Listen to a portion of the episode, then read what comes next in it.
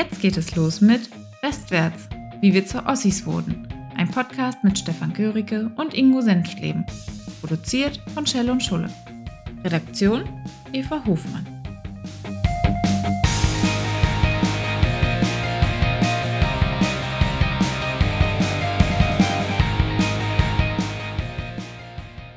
Hallo, liebe Zuhörerinnen und Zuhörer. Hier ist Westwärts, wie wir zu Ossis wurden. Der neue Podcast mit Ingo Senftleben und Stefan Göricke. Hallo, mein lieber Ingo, wie geht's dir? Hallo Stefan, es geht äh, gut, wunderbar. Ich bin bester Laune und sehr gespannt, was all die Leute sagen und schreiben werden, die uns zuhören in den nächsten Wochen und Monaten. Bevor wir sagen, was wir eigentlich meinen mit Westwärts, wie wir zu Ossis wurden, möchte ich dich kurz vorstellen, den wenigen, die uns zuhören, die dich vielleicht noch nicht kennen. Ingo Senftleben ist nämlich am 10. August 1974 in Großenhain, Sachsen, groß äh, geboren worden und äh, lebt seitdem auch dort unten äh, im südlichsten Brandenburg, aber mit der höchsten Erhebung des Bundeslandes, wie ich weiß, nämlich in Ortrand. Er besuchte auch dort von 1981 bis 91 die Polytechnische Oberschule. Er hat noch sehr viel mehr gemacht. Das werden wir im Laufe dieser Podcast-Folgen sicherlich noch erläutern. Aber er ist nicht nur gelernter Maurer, sondern vor allen Dingen, und dafür ist er ja bekannt, sitzt er seit 1999 im Brandenburger Landtag als einer der Abgeordneten der CDU. Und nicht nur, er wäre beinahe auch Ministerpräsident geworden, aber auch das ein Thema einer späteren Folge. Ja, und ich bin Stefan Göricke, bin etwas älter als äh, Ingo, nicht wahr? Ja, Du bist, äh, genau, glatte 50 geworden äh, vor wenigen Wochen. Also nochmal Glückwunsch nachträglich und alles Gute. Äh, Stefan Görige, wir kennen uns schon seit vielen, vielen Jahren, ähm, ist äh, in Potsdam geboren, wie gesagt vor 50 Jahren, hat da auch äh, Schule besucht und äh, seinen Abschluss gemacht, ist seit 15 Jahren oder noch ein bisschen länger, glaube ich, sehr erfolgreicher Unternehmer bei ISKI, der ISKI GmbH in Potsdam mit Sitz also in Brandenburg, aber eigentlich weltweit zu Hause, wie ich aus vielen Gesprächen weiß. Und ähm, du hast aber auch eine Zeit in der Politik verbracht, an der Seite von Jörg Schönbum unter anderem, hast ihm damals auch den Rücken gestärkt, dass also auch damals erfolgreiche äh, Politikarbeit möglich wurde. Und als dritte Wichtige ist bei deinem Lebenslauf, dass du dich sehr, sehr, sehr, sehr engagierst im sozialen Bereich, unter anderem äh, auch ähm, für Parkinson Erkrankte und äh, aber auch darüber hinaus äh, für das Filmfestival, das jüdische Filmfestival in Potsdam. Also jemand, der nicht nur sich und das eigene Umfeld betrachtet, sondern auch jemand, der die Welt im Blick hat. Und das äh, schätze ich auch sehr an dir. Und äh, von daher freue ich mich doppelt und dreifach auf unsere gemeinsame Zeit hier auch beim Podcast. Danke, Ingo, für die äh, freundliche Vorstellung. Jetzt wissen alle Bescheid. Heute soll aber das Thema sein, äh, westwärts, wie wir zu Ossis wohnen. Es ist ja schon etwas komisch, Ingo, wir müssen das erklären im Titel, da wir beide ja in Ostdeutschland äh, geboren wurden. Aber der Titel heißt, wie wir zu Ossis wohnen äh, wollen wir mit diesem Podcast natürlich jetzt keine Nostalgie-Show machen. Wir wollen die DDR nicht verherrlichen, wir wollen sie aber auch nicht pauschal verdammen. Wir wollen auch keine Belehrungen durch die Welt schicken. Wir wollen einfach erzählen, wie wir uns erinnern ganz subjektiv. Wir wollen auch kritisch beleuchten. Wir wollen mit Vorurteilen aufräumen. Dieser Podcast richtet sich sowohl an Altersgenossen, an unsere Elterngeneration, an junge Leute, die unsere Kinder sein könnten, aber vor allen Dingen auch an all jene in Westdeutschland, die sich wirklich für Ostdeutschland interessieren. Und wir haben beide den Eindruck, dass der Begriff Ossi und damit auch zum Ossi werden erst mit der Wende anfing. Das heißt also, wir sind bewusst eigentlich erst Ossis geworden durch den Westen, aber auch das wird sicherlich noch mit manchen Themen äh, zu unterlegen sein. Heute reden wir, Ingo, über das Thema, das hast du dir ausgewählt, Schlüsselkind und Käseglocke. Erklär uns doch mal, was du mit diesem Titel eigentlich sagen willst. Also wichtig ist aus meiner Sicht, dass wir auch durch diesen Podcast übrigens äh, versuchen, wollen klarzumachen, dass unsere eigene Geschichte, und die begann ja bei den meisten Ostdeutschen vor dem Mauerfall, dass wir da auch diesen Wert auf das eigene Leben nochmal auch betonen, unabhängig von den Systemen, in das wir eingedrängt und eingezwängt waren. Und der Titel für das heutige, für die heutige, sozusagen für die heutigen Podcast, Schlüsselkind und Käseglocke, ich glaube, dass wir trotz der derartigen Diktatur ähm, durch die ja auch Lebenssituationen, die wir hatten, unter anderem, dass unsere Eltern, Mutter und Vater in der Regel gleich berufstätig waren, sehr früh auf uns selbst gestellt waren. Wir hatten zwar äh, Möglichkeiten, in den Hort zu gehen, in den Kindergarten zu gehen, also Betreuungseinrichtungen wahrzunehmen. Wir hatten aber auch gleichzeitig die eigene Verantwortung, sehr oft nach Hause zu kommen, mit dem Schlüssel um den Hals und äh, dann die Wohnungstür aufzuschließen und dann war niemand da, weil, wie gesagt, die Eltern berufstätig waren. Und so habe ich das für mich selber wahrgenommen und das viele andere auch, dass dadurch auch ein Stück weit sehr schnell Selbstständigkeit im Leben eine Rolle gespielt hat. Und Verantwortung. Ja, und, und Verantwortung. Das äh, und, kann ich mich auch, auch daran erinnern, als und auch ja und stolz, stolz, mit diesem Schlüssel, mit diesem Schlüsselbund um den Hals durch die Gegend zu laufen und äh, alle anderen, die in den äh, Hort mussten, äh, äh, dann sozusagen äh, dort zu lassen und dann alleine nach Hause zu gehen.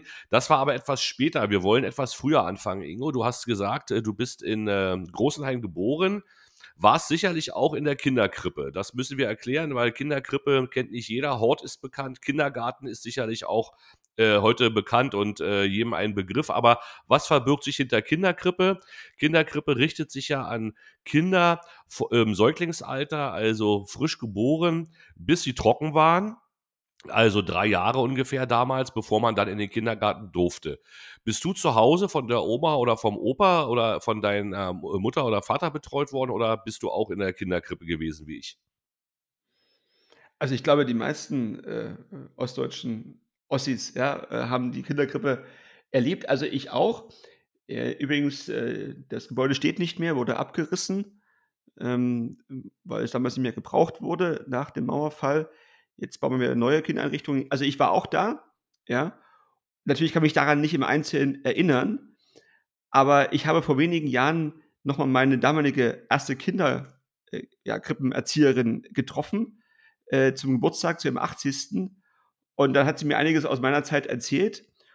Und ich glaube, dass sehr oft ja auch das Thema Kinderkrippe und Kindergarten in der DDR betrachtet und diskutiert wird aus dem politischen Spektrum heraus. Aber ja. dem, aus dem Gespräch mit meiner Kinderkrippenerzieherin kann ich nur mitnehmen, da ging es nicht auch in der Betrachtung danach um das System, sondern um die persönliche Begegnung und die persönliche Erfahrung, die sie mit mir gemacht hat. Ich konnte mich natürlich daran nicht erinnern.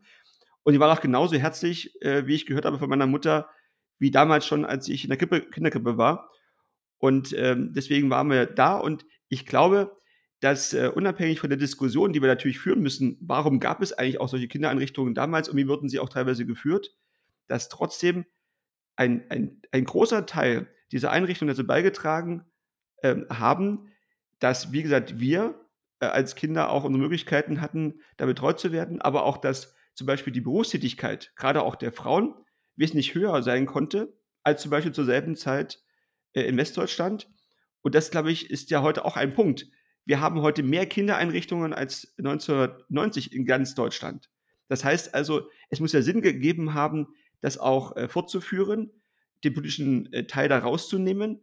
Aber das System an sich hat sich ja bewährt und deswegen würde ich mich freuen, wenn wir auch in der Geschichtsbetrachtung nicht immer nur sagen, es gab damals die, Kindereinrichtungen, damit die Kinder schon sehr früh auch zu äh, Kindern des, äh, der DDR erzogen wurden. Ja, ja, zu Jungkommunisten, Jungkommunisten ja. erzogen, sondern ja. dass wir mehr darauf hinweisen, dass es erstens schöne Erinnerungen gibt für jedes einzelne Kind durch die Begegnung mit anderen Kindern und dass es zweitens gleichzeitig die Möglichkeit gab, gerade auch für Eltern, äh, Familie und Beruf damals schon auch zu verbinden. Und das ist doch etwas, was wir wertschätzen sollten und nicht immer nur, finde ich, den politischen Kram, der dahinter ja. steckte und der zu verurteilen war, äh, nach ganz vorn zu stellen. Aber äh, da stimme ich dir zu, da wird sicherlich auch jeder, der äh, das kennt, äh, dir zustimmen können. Ich habe äh, entgegen dem öffentlichen Bild, wenn ich daran denke, an Kinderkrippe, äh, zwei Bilder im Kopf. Das eine sind Frauen, etwas rundlicher, sehr gemütlich, sehr warme Frauen mit großem Busen und weißem Kittel,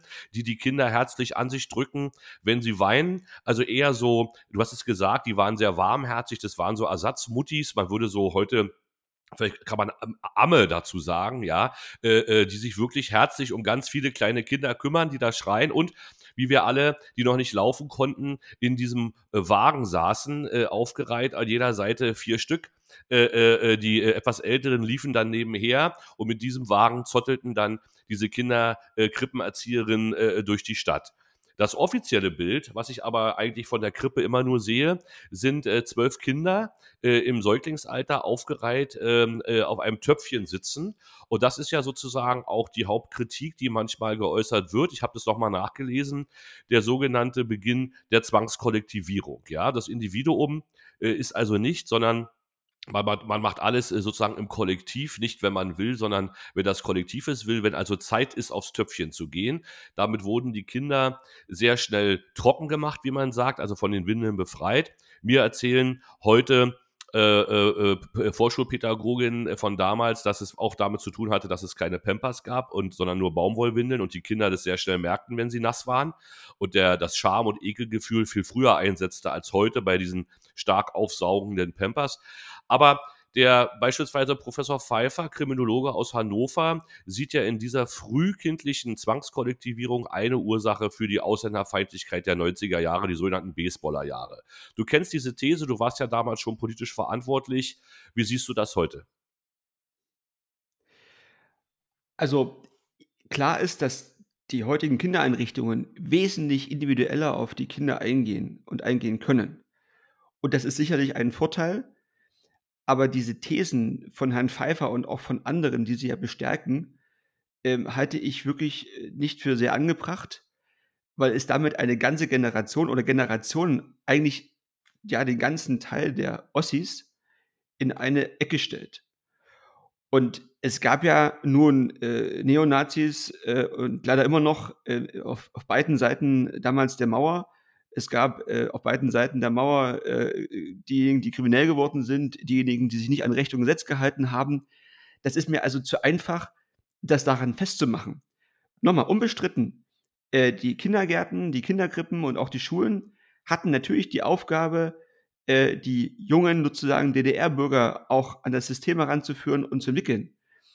Aber darunter alles sozusagen gleich zu machen, äh, ist deshalb auch für mich schwierig, weil dieses dieses, aber diese Kinder waren irgendwann die Erwachsenen, die 1989 die Mauer eingerissen haben. Die Mauer ist ja nicht eingerissen worden, äh, weil die Russen nicht geschossen haben oder weil der Amerikaner freundlich zu uns war, sondern die Mauer wurde eingerissen, er hat zum Einsturz gebracht, weil genau dieses Volk und diese Menschen, auch die irgendwann die Kinderkrippe besucht haben, irgendwann gesagt haben, es reicht uns, wir wollen uns nicht einzwängen und einsperren lassen. Und deswegen ist mir das etwas zu kurz. Man muss diskutieren natürlich da, darüber, warum gab es gerade auch nach dem Mauerfall diese schlimmen Szenen äh, in den einzelnen Städten, Hoyerswerda als äh, Stichwort und auch Rostock. Äh, und warum haben wir heute auch noch solche schlimmen Szenen mit Brandanschlägen und, äh, und anderen äh, Vorfällen dieser Art? Aber trotzdem, das, ich glaube, ein Teil dieser Diskussion in Ostdeutschland, dieses Gefühl, nicht auf Augenhöhe betrachtet zu werden, liegt auch daran, dass man quasi gerade mit solchen Thesen auch gleich gemacht wurde also auf der einen Seite sagt man, wir betrachten jeden Menschen heute individueller und gleichzeitig sagen wir aber an, an, an anderen Stellen, gerade Geschichtsbetrachtung, äh, alle sind irgendwie gleich da sozusagen zu betrachten. Das finde ich etwas ja. schwierig.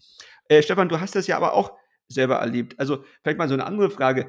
Äh, was ist denn sozusagen so eine schöne Erinnerung, äh, so auch aus seiner Zeit äh, im Kindergarten zum Beispiel? Gibt ja so, so, so Highlights. Also ich kann mich daran erinnern, dass wir zum Beispiel da auch schwimmen gelernt haben und äh, da lagen wir zum Beispiel auch nackt rum. Ja, und das, da haben wir uns damals schon, also ich zumindest als Fünfjähriger schon manchmal ein bisschen, naja, ich will sagen geschämt, aber das war schon komisch. Also, aber es war trotzdem eine schöne Erinnerung, an die ich mich heute noch gerne erinnere.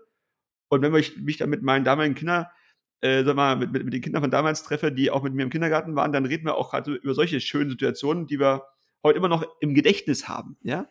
Ja, also ich kann mich daran auch erinnern, obwohl ich jetzt auch nicht äh, sagen würde, alle äh, in der äh, ehemaligen DDR waren Nacktbader, ja. Also äh, das wird ja auch sozusagen immer gleichgesetzt. Also der grüne Pfeil und FKK sind die großen Errungenschaften des Ostens, die wir in die Wiedervereinigung äh, eingebracht haben. Wenngleich, äh, und das ist ein schönes Stichwort, ähm, es gibt ja ein, ein tolles Buch, ähm, was, worüber jeder sich seine eigene Meinung bilden kann, aber es gibt eine neue Geschichte der DDR nicht gleichzusetzen mit einer neuen Geschichtsschreibung, aber der Untertitel ist die neue Geschichte der DDR. Äh, diesseits der Mauer von Katja Heuer, die war zur Wende, äh, glaube ich, fünf Jahre alt, äh, Tochter eines ehemaligen Offiziers der NVA äh, und einer äh, Lehrerin. Die schreibt aber zum Thema Nacktbaden auch sehr schön. nämlich, dass wir da nicht alleine waren, sondern auch der damalige Staatsratsvorsitzende Erich Honecker liebte es, Zitat, nackt zu baden. Doch im Gegensatz zu den meisten Ostdeutschen, die ungeirrt an den zahlreichen FKK-Stränden der Ostsee lagen, war der erste Sekretär in dieser Hinsicht offenbar etwas zurückhaltender. Sein Leibwächter musste deshalb immer warten, bis alle zum Abendessen ins Clubhaus gegangen waren, ehe er wieder zum Strand kommen und den Kaffeetisch abräumen konnte. Der vierwöchige Urlaub des Genossen Honecker verlief reibungslos, steht im Protokoll. Also, das sind natürlich sehr wichtige Fakten, die uns hier mitgeteilt werden in diesem Buch. Wir werden öfter in diesem Podcast nochmal auf dieses Buch zurückkommen äh, äh, und diese andere Sicht der neuen Geschichte äh, nochmal erläutern. Ähm, aber ich kann mich auch daran erinnern, dass ich etwas beschämt äh, äh geguckt habe. Äh, ich gucke auch heute noch, wenn ich da sitze, äh, etwas beschämt, äh, denn wenn man einen Hund hat, dann ist ja der Hundestrand meistens auch der FKK-Strand. Ähm, wer da alles so nackt äh, durch die Gegend rennt, ähm, äh, äh, zwischen den kleinen Kindern. Ich weiß nicht, lieber Ingo, ob wir das tatsächlich sozusagen als große Errungenschaft äh, äh, einbringen einbringen, sollten. Manchmal wünschte ich mir, es gäbe da doch äh, mehr Restriktionen an der Ostsee. Aber gut, äh, das ist äh, meine persönliche Meinung. Also ich bin, wie gesagt, ich bin kein Nacktbader, deswegen, äh, jeder darf ja selber für sich das entscheiden, wie er das gern haben möchte. Du hast ja offensichtlich mehr Erfahrung als ich äh, da äh, gesammelt. Zurück auf, auf das Buch zu kommen. Ich finde das einen guten Hinweis von dir. Es wird momentan ja sehr viel geschrieben, auch äh, wieder neu geschrieben über die DDR und was danach alles so war. Und da gibt es natürlich verschiedene Ansichten. Dieses Buch ist eine Ansicht. Ja, äh, man muss ja nicht alles teilen, was da auch drinsteht. Ich habe da auch einiges dazu gelesen. Äh, und trotzdem ist es natürlich so, die Diskussion, auch dass wir heute darüber reden, 33 Jahre nach dem Mauerfall, zeigt aber was anderes. Nämlich das zeigt, dass wir noch nicht fertig sind mit der Vereinigung oder besser gesagt noch nicht fertig sind damit, äh, zu gleichermaßen ähm, auch ja, zu betrachten, dass es die Zeit vor dem Mauerfall gab und dass unabhängig von diesem System äh, jeder von uns äh, als Ossi ja diesen Wert des Lebens, also den, diesen Teil des Lebens, für genauso wichtig hält wie das, was danach kam.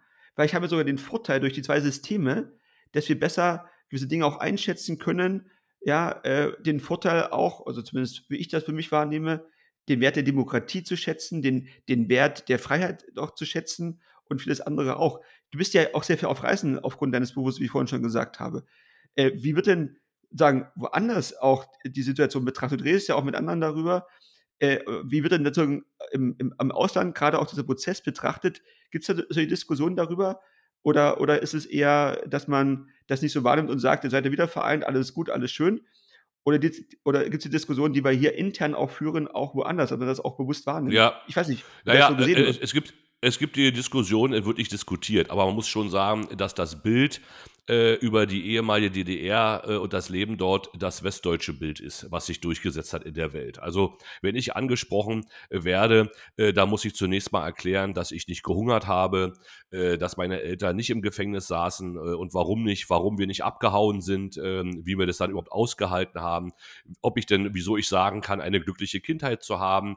Alles diese Dinge, weil natürlich die äh, Geschichten und Bilder, die in die Welt äh, hinausgegangen sind, äh, die sind, die äh, teilweise von westdeutschen Journalisten ähm, äh, äh, gemacht worden sind oder erzählt worden sind, ist ein großes Problem. Äh, wir haben eine ganze Podcast-Folge geplant zu diesem Thema, dass viel zu wenig ostdeutsche Journalisten heutzutage tätig sind, die hier ein differenzierteres äh, Bild ähm, äh, auch zeichnen, die ähm, das auch ähm, aus eigener Erfahrung vielleicht noch einbringen können, sondern dass westdeutsche Biografien über ostdeutsches Leben schreiben. Das ist ein großes Problem, deshalb auch dieser Podcast. Also habe ich auch gesagt, es ist notwendig, dass wir diese Geschichten erzählen. ich wünsche ich würde auch mich freuen, wenn die Zuhörerinnen und Zuhörer uns ihre Kommentare und ihre Sichtweisen nicht nur zum FKK-Baden an der Ostsee, ja oder nein, äh, schicken. Ähm, ihr könnt die Adresse finden äh, auf der Webseite westwärts-podcast.de. Alle Kritik ist willkommen, gibt uns auch Themen, über die wir reden sollen, aber auch, wenn ihr der Meinung seid, wir reden hier völligen Stuss. Ingo, ich möchte noch weitergehen, Stefan, ein bisschen in der Biografie. Darf, ja? ich, darf, ich, Bitte. darf ich mal ganz kurz äh, das aufgreifen, was du gerade gesagt hast? Dieses Bild äh, außerhalb von Deutschland über die DDR. Und das ist genau das, was ich auch zum Teil mit vorhin gemeint habe, dass natürlich auch genau solche Diskussionen uns zeigen, ja, dass man dieses kleine persönliche Glück, und das war ja unser Leben, unabhängig von der Diktatur, dass dieses kleine persönliche Glück, was wir trotzdem hatten, dank unserer Eltern, unserer Großeltern, unserer Möglichkeiten in der, in der Freizeit auch mit dem Ball zu spielen, der ja genauso rund war wie woanders, dass dieses kleine persönliche Glück nicht so zugelassen wird in der öffentlichen Wahrnehmung. Und, ein, und ich glaube, dass ein Teil dieser, die, dieses Frustes, der ja da ist in der Gesellschaft, im Ostdeutschland, genau daher rührt, dass man, wie gesagt, nicht auf Augenhöhe in die, neue, in, die neue, in die neue Zeit, in die andere Zeit gehen konnte, zumindest nach der Wahrnehmung. Das ist jetzt, soll jetzt keine undankbare Diskussion werden, aber genau das fühle ich ja an Diskussionen oder bei Diskussionen, die wir in der Familie führen, die wir am Stammtisch führen, die wir woanders führen. Genau das ist der, der entscheidende Punkt. Deswegen hast du es ja auch nochmal richtig auch äh, mit beschrieben. Ähm, Stefan, du hast aber vorhin gesagt, äh, Käseglocke, also Schlüsselkind und Käse, Käseglocke. Ja? ja. Ähm, wir haben jetzt über das Schlüsselkind gesprochen. Da hast du gesagt, dass auch das dazu beigetragen hat, dass wir also selbstständiger wurden, früher selbstständiger werden konnten, auch für uns selber Verantwortung übernehmen konnten. Auf jeden, Die auf Käseglocke ist ja das Gegenteil davon. Die Käseglocke sagt ja eher, ähm, dass man sehr darauf achtet, die Kinder sehr behütet, ja, und sehr darauf geachtet, äh, in die Welt gehen zu lassen. Äh, und da haben wir nun beide Kinder, also du hast Kinder, ich habe Kinder. Wir beide sind, denke ich mal, gehen mit offenen Augen durch die, durch die Zeit und durch die Welt. Ja. Äh, ja. Wie nimmst du denn die, die, die heutige Situation wahr? Also ja, ein großes, ein, groß, ein großes die, Problem. Diese Glocke, ne? Ist ja, ein großes Problem. Ja, das ist, äh, dass zu viele Kinder unter einer Käseglocke groß werden und vor allen Dingen von ehemaligen Schlüsselkindkindern so erzogen werden. Ja, also das kann man sicherlich so zusammenfassen, dass, dass äh, Väter wie ich, die alle Freiheiten genossen haben, also jetzt äh, nicht politisch, sondern individuelle Freiheit, äh, sich auszutoben, äh, die Freizeit selber zu gestalten, auf Bäume zu klettern, sich in der Stadt rumzutreiben, auch große Fehler zu machen und auch mal von der Polizei nach Hause gebracht äh, worden zu sein. Alles diese Dinge, Aha. die man gemacht hat. Ja, das sind alles Geschichten, da hat meine Mutter mich gebeten, die nicht im Podcast zu erzählen, aber vielleicht äh, das kommt mache ich dann doch mal irgendwann. Das kommt noch, das kommt ja. noch, ja. Ähm, Und meine Tochter hört ja vielleicht diesen Podcast nicht, da muss man ja sozusagen sich keine Sorgen machen. Äh, aber ich habe Käseglockenkinder erzogen und das ist äh, manchmal muss man sich dabei ertappen, dass diese übergroße Sorge, aber auch die Möglichkeit, die man hat, jeden Stein und jedes Stöckchen äh, dem eigenen Kind auf den, aus dem Weg räumen zu können dass man da allzu sehr von Gebrauch gemacht hat. Also nicht Mann, sondern ich, ja. Äh, dass ich nicht nur sinnbildlich, sondern tatsächlich am Baum stand und äh, äh meine Arme ausgebreitet habe für den Fall, dass einer runterfällt. Aber auch im Leben, in der Schule, in der Auseinandersetzung mit Lehrern, äh, äh, wo wir auch noch dazu kommen in der dritten Folge, äh, die heißt Lehrer sitzen immer am längeren Hebel. Ich sozusagen derjenige war, der dann immer sofort äh, viel zu schnell manchmal eingegriffen hat und die Kinder vielleicht nicht in dem Maße ihr, äh, sich selber verteidigen und durchsetzen äh, mussten, wie wir das gemacht haben. Ich meine, das ist sicherlich ein Nachteil. Die Kinder sind, äh, das ist, glaube ich, ein Fakt, das habe ich auch neulich in einer ähm, Untersuchung äh, gelesen, ähm, übersensibel, äh, viel zu empfindlich, sind nicht so robust wie die Kinder früher. Ähm, das liegt vor allen Dingen daran, weil sie Konfliktfähigkeit und die Fähigkeit, äh, Konfliktsituationen auch auszuhalten und durchzustehen und daraus zu lernen nicht in dem Maße gelernt haben oder lernen mussten, wie wir das gemacht haben. Das ist sicherlich ein entscheidender Nachteil, den wir den äh, Kindern heutzutage hier mit auf den Weg geben. Ähm, das hat sicherlich was mit dem System zu tun, aber auch damit, dass äh, die Eltern heutzutage ganz andere Möglichkeiten haben und man das alles den Kindern ja äh, in einem guten Willen zu, zugutekommen lassen will. Ich meine, jetzt hast du ein paar mehr Kinder als ich. Ich weiß nicht, wie du das organisierst, aber du bist ja nun auch äh, kein äh, Vater, der seine Kinder nun völlig äh, links liegen lässt, sondern du bist ja auch eher der Kümmerer, richtig? Also ich finde das äh, total spannend, dass du das auch mal aus der eigenen Perspektive jetzt betrachtest, also gerade auch die eigene Vaterrolle. Und ja, äh, das ist das, was wir eigentlich auch täglich dis diskutieren. Wie viel Freiheit gibt man und wie viel Schutz bietet man gleichermaßen. Und äh, das ist immer wieder ein, ein Wechselspiel. Sicherlich ist die Zeit eine andere, ja, dass man, also wir sind damals, ja, du, denke ich mal, genauso wie ich, zu Fuß äh, in den Kindergarten gelaufen oder in die Schule gelaufen, dann irgendwann später mit dem Fahrrad. Da war niemand da, der aufgepasst hat, ja, der hinter einem oder vor einem gefahren ist.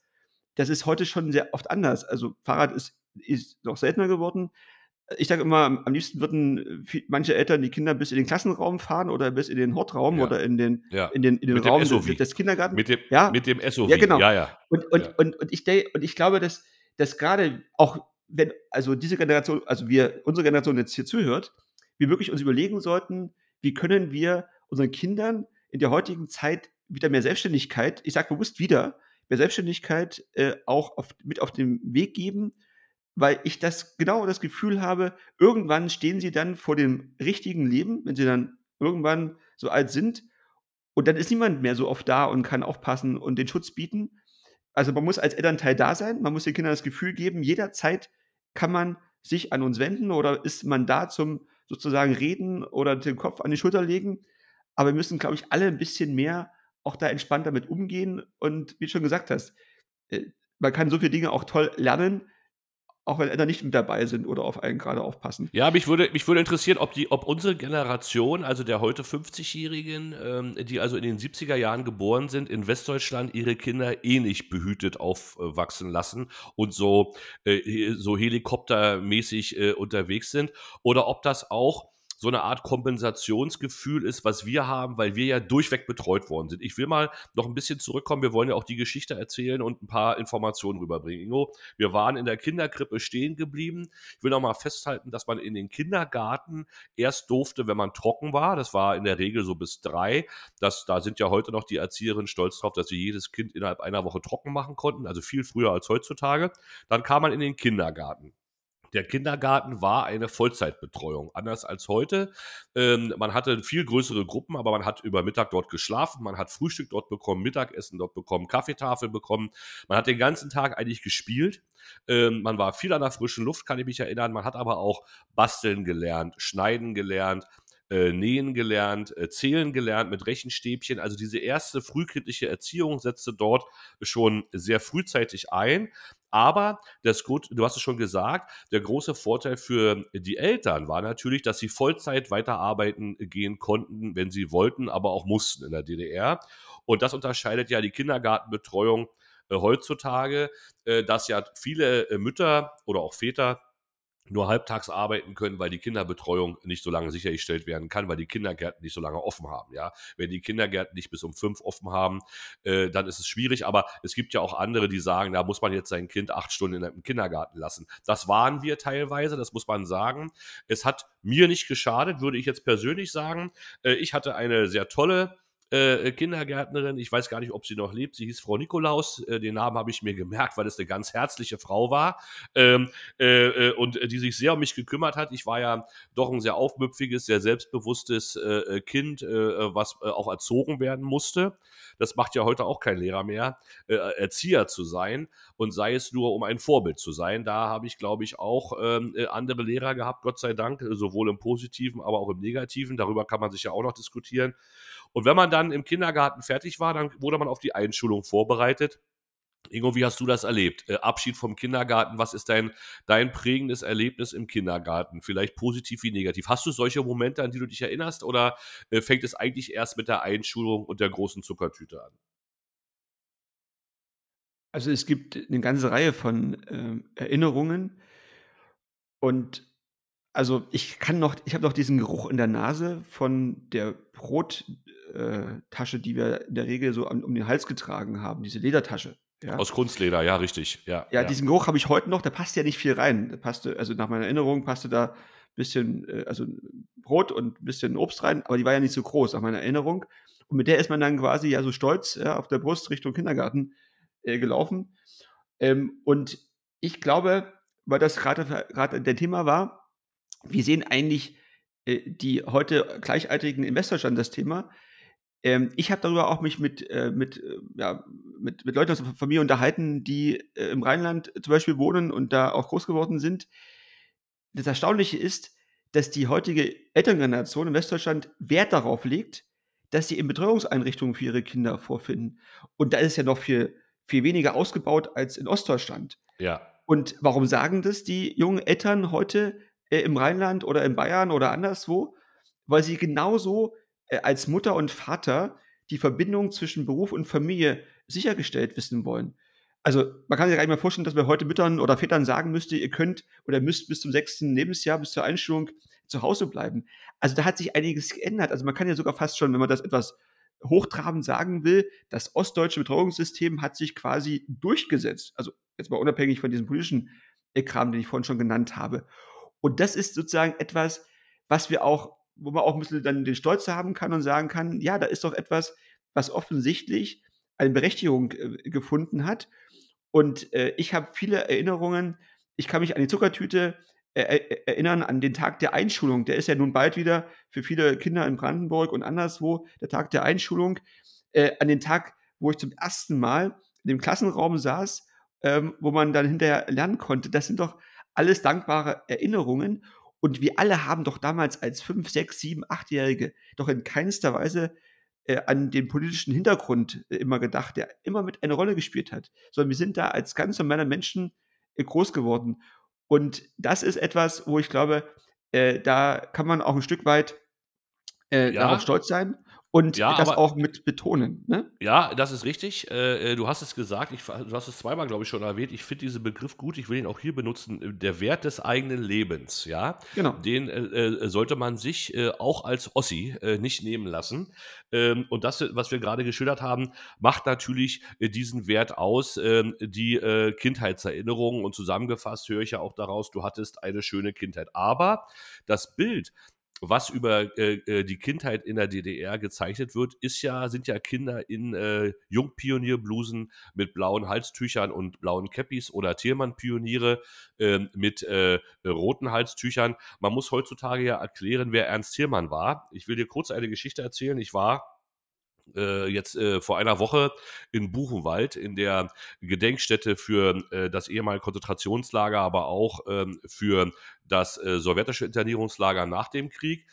Und da wird man äh, von einem ähm, äh, Guide ja auch ins Krematorium geführt und da an der, wenn man rauskommt, an der rechten Seite befindet sich eine Gedenktafel und da steht Ernst Thielmann drauf. Und ich habe mir das durchgelesen, der ist an dieser Stelle erschossen worden. Und da sagte der Führer zu dieser Reisegruppe, ja, äh, Sie lesen es sich gerade durch, Ernst Thielmann, Sie werden ihn nicht mehr kennen, wenn Sie nicht gerade aus Hamburg kommen. Äh, er ist ein ehemaliger Arbeiterführer, äh, der hier erschossen wurde und früher wurden die DDR-Kinder auf Ernst Thielmann eingeschworen. Punkt. Ende der Aussage. Und ich bin etwas verwirrt zurückgeblieben und konnte mich jetzt ehrlich gesagt nicht so richtig dran erinnern, auf äh, Ernst äh, genannt Teddy Thiermann eingeschworen worden zu sein. Aber ich war Thiermann-Pionier. Ich muss aber sagen, wenn ich es heute und in Vorbereitung auf diesen Podcast habe ich darüber nachgedacht, ich habe an Jungpionier und Thiermann-Pionier überhaupt keine Erinnerung, außer dass ich äh, Bilder kenne, wo ich diese äh, Pionierbluse anhatte. Aber da ist ideologisch oder politisch so wenig zurückgeblieben, dass ich glaube, das war da, das hat man mitgemacht, aber das war überhaupt nicht prägend. Prägend war für mich die Betreuung durch Frau Nikolaus. Oder, oder äh, hast du andere Erfahrungen gemacht?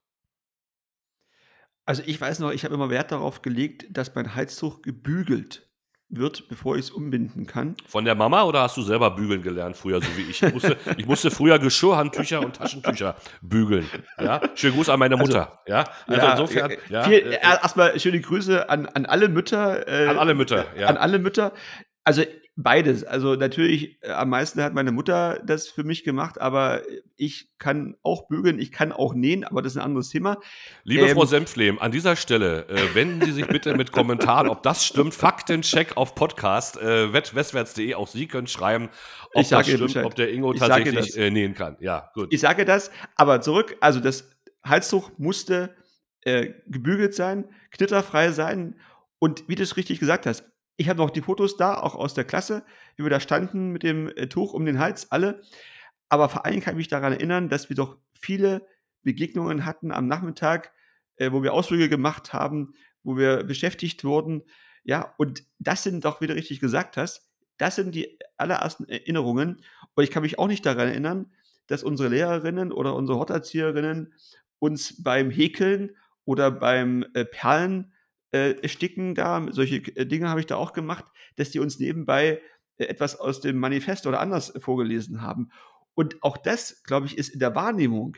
Ja, wir haben das erlebt, wir wissen, dass es, wie, wie es war, dass aber sehr oft darüber geschrieben wird, wie es angeblich gewesen sein könnte oder wie es angeblich auch war. Also von daher, äh, nochmal, wir werden auch in diesem Podcast sehr kritisch mit diesem System der DDR äh, umgehen und das haben wir, denke ich, heute auch schon getan. Wir werden aber, das ist auch, denke ich, unser Anspruch, äh, Stefan Deiner und meiner, gleichzeitig auch dazu beitragen wollen, zumindest mit unseren Möglichkeiten, ja, dass wir dieses Leben der Menschen im Einzelnen betrachten äh, und sagen, ja, das muss auch mehr Raum bekommen, äh, auch noch heute, 33 Jahre nachdem die Mauer gefallen ist. Ja, Ingo, ein schönes Schlusswort äh, für die erste Folge heute. Es hat Spaß gemacht, in der Erinnerung zu schwelgen. Äh, uns fallen sicherlich noch sehr viele weitere Geschichten ein, die wir noch erzählen können. Das war's äh, mit Schlüsselkind und Käseglocke der ersten Folge von Westwärts, wie wir zu Ossis wohnen, der neue Podcast mit Ingo Senfleben und Stefan Göricke. Wir hören, wenn Sie es wollen, liebe Zuhörerinnen und Zuhörer, wieder bei der nächsten Folge, die dann heißt Jugendliebe in der Dorfdisco, Jugend ah. in der DDR. Ein wunderschönes Thema. Ich bin gespannt, Ingo, auf deine Geschichten und was du uns erzählen willst. Ich danke dir. Ich grüße dich nach Ortrand. Äh, machen Sie es gut, liebe Zuhörerinnen und Zuhörer. Bis zum nächsten Mal. Eine schöne Zeit ein. Tschüss. Tschüss. Das war Westwärts, wie wir zu Ossis wurden. Produziert von Schelle und Schulle. Redaktion Eva Hofmann.